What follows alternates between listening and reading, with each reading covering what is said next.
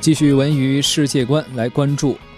佟道明为现代人读懂契诃夫免费送书，这是怎么一回事呢？为了纪念著名的剧作家契诃夫逝世一百一十四周年，由由佟道明编剧的作品《契诃夫四则》剧本朗读演出，近期呢在蓬蒿剧场上演了。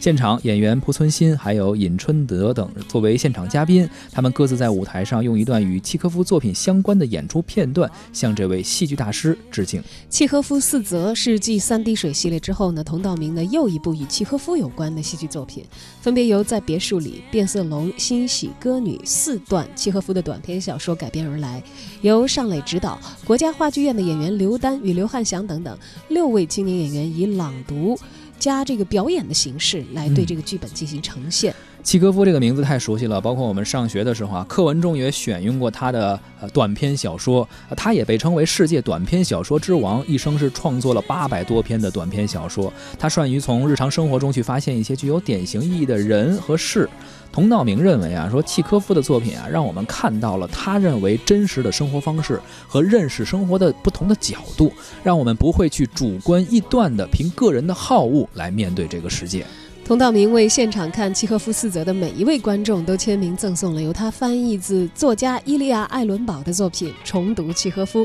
这是他在莫斯科留学期间呢所买的一本著作。当年他是希望有朝一日可以把它翻译成中文版，让更多的中国人也看到这部作品的，进而走进契诃夫。而这个愿望呢，直到今年的七月一号是这个书的正式出版日啊，中文版的正式出版日才得以了最终的实现。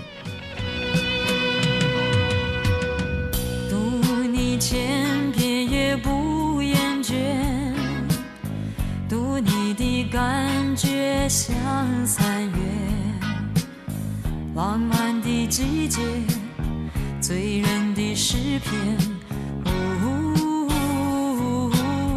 读你千遍也不厌倦，读你的感觉像春天。喜悦的经典，美丽的句点。